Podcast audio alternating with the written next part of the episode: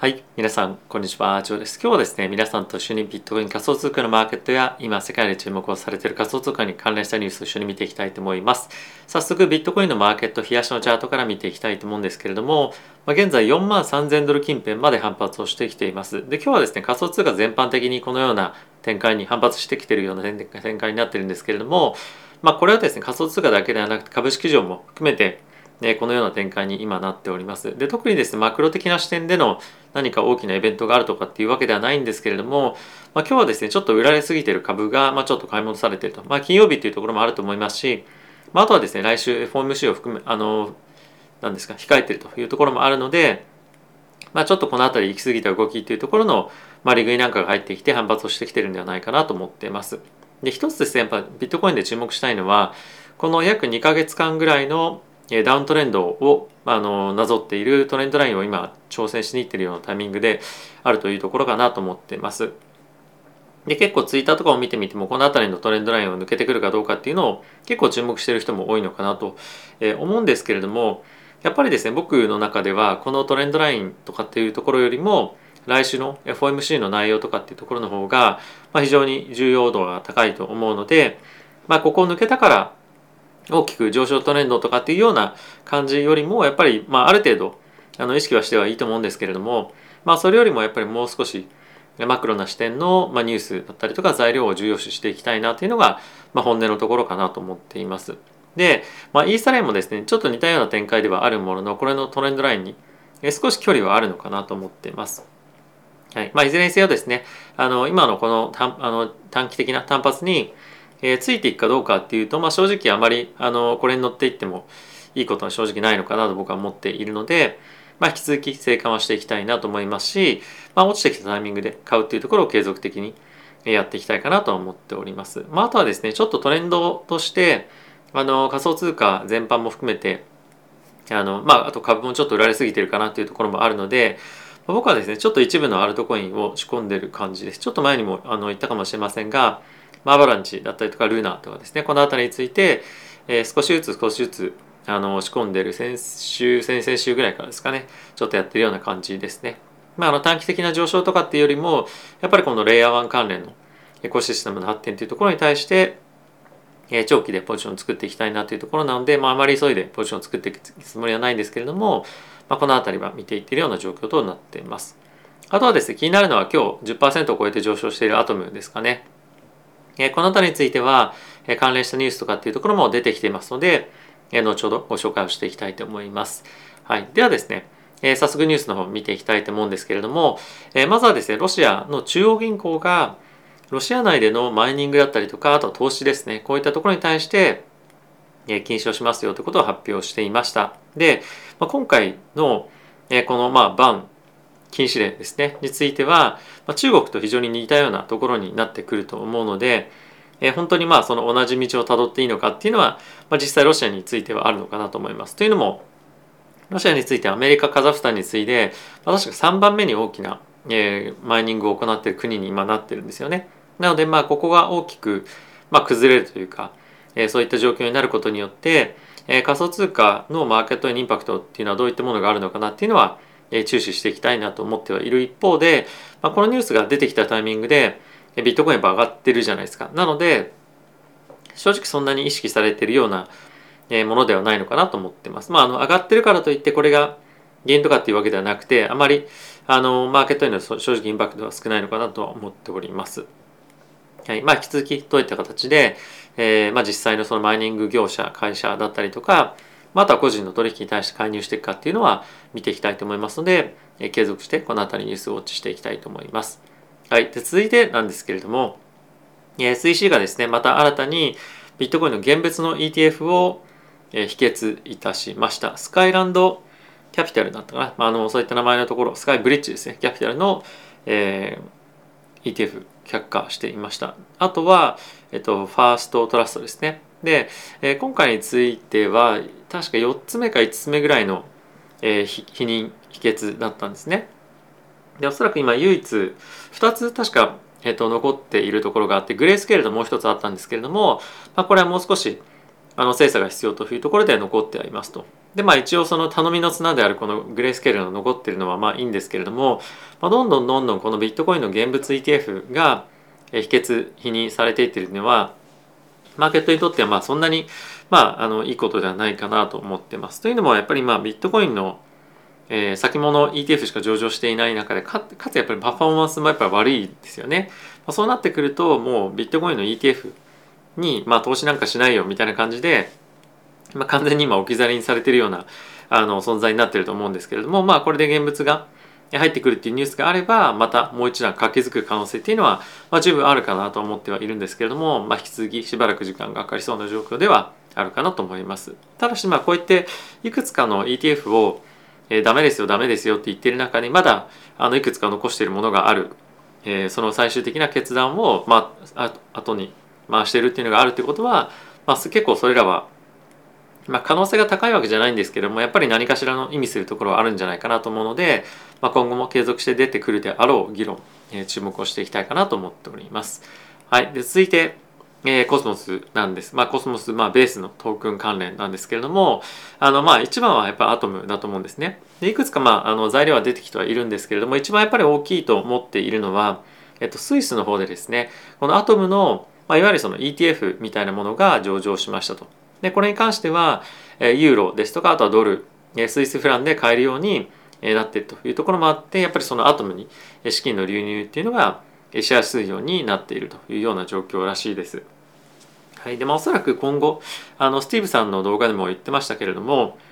今回この、まあ、異なるチェーン同士をつなぐあのテクノロジープロジェクトっていうのが今回今年非常に注目されるんじゃないかというふうに言われていて、まあ、これはそれぞれのレイヤー1のトークンがどんどんどんどん大きくなる、まあ、レイヤー2のトークンも含めてですけれども、え大きくなることによってこれの価値このチェーンの価値っていうのは、まあ、本当に価値がどんどんどんどん出てくる、まあ、チェーンというかそのプロジェクトですね。で価値がどんどんどんどん大きくなってくると思うので、まあ、今後もこのコスモスについては、え、目が離せないような状況になってくるんじゃないかなと思っています。でちなみにチャートのパターン的にもまあチャートパターンというかチャート的にも非常にビットコインとは大きく違ってかなり、まあ、しっかりとしたチャートになっているので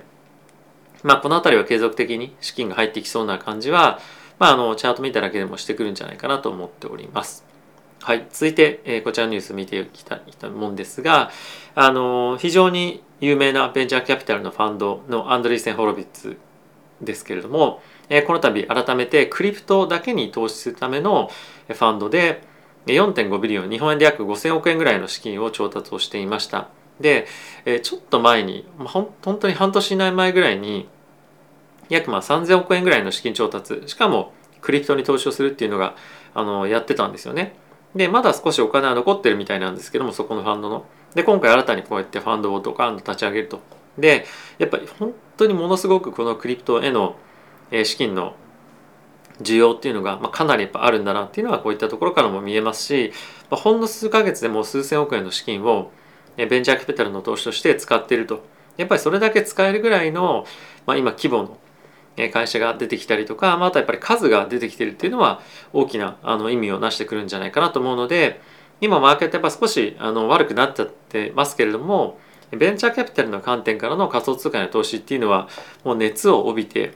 どんどんどんどん資金が流入して止まらないような状況に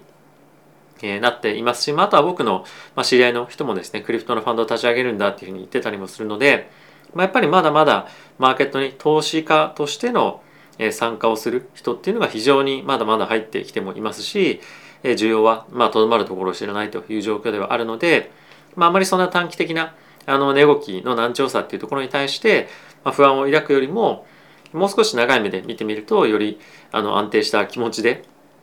あの仮想通貨の投資望めるんじゃないかなと思ってます。でこの中でも言われていたのはやっぱり非常に今年の注目としては Web3 だったりとか、まあ、 GameFi とか、まあ、そのあたりですよね。なので、えー、そういったところを中心に資金を投入していくということでもあるので、もし我々がトークンとして今後どこ見ていこうかなというふうになった時に、まあ、こういったところもあのあの必ず、まあ、一つの選択肢に入ってくるんじゃないかなと思うので、そういった観点からも注目をしていきたいかなと思っております。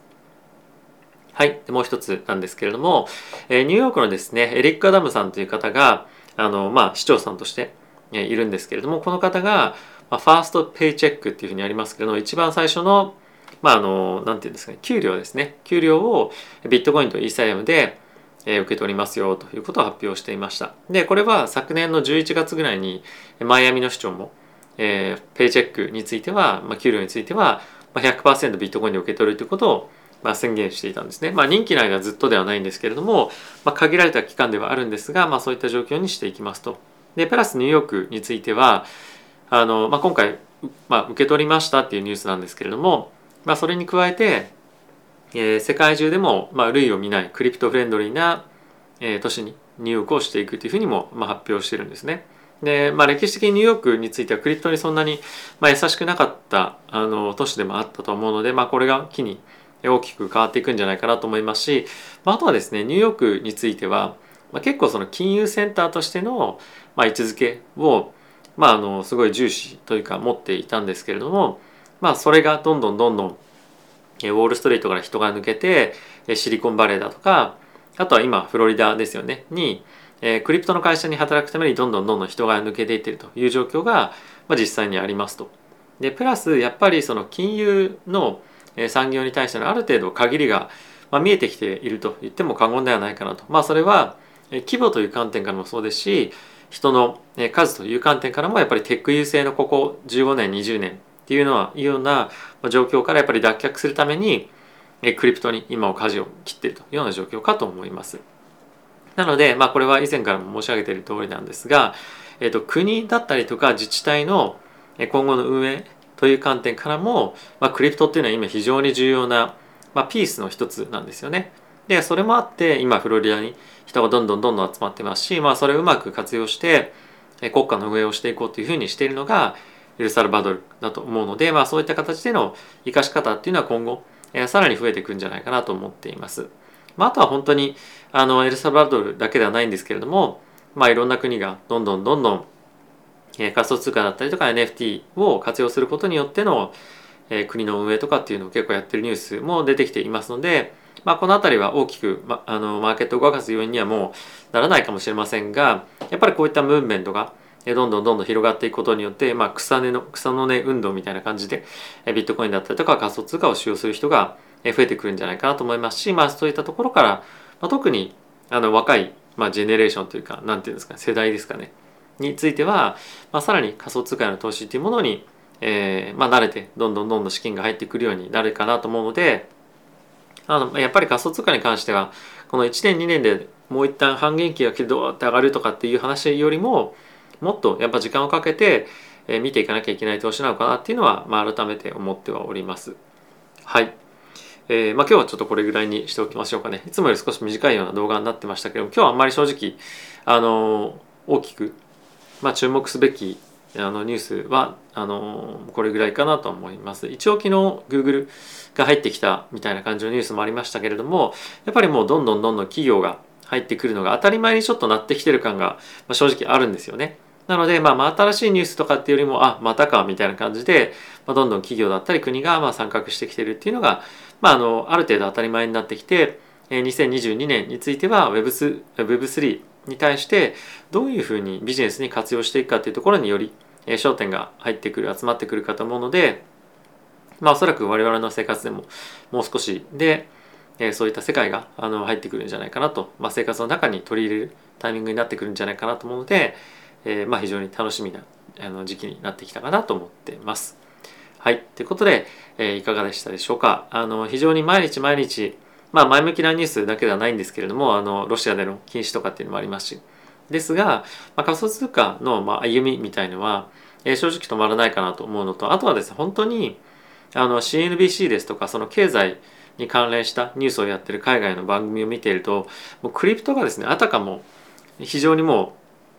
自然にその議論の中に、まあ、大きく入っていってるんですよね。でもちろんここ最近は結構マーケットの動きが大きかったっていうところもあると思うんですがやっぱりそれに関連したビジネスをやってるとか、まあ、こういったサービス導入しましたな感じ感じで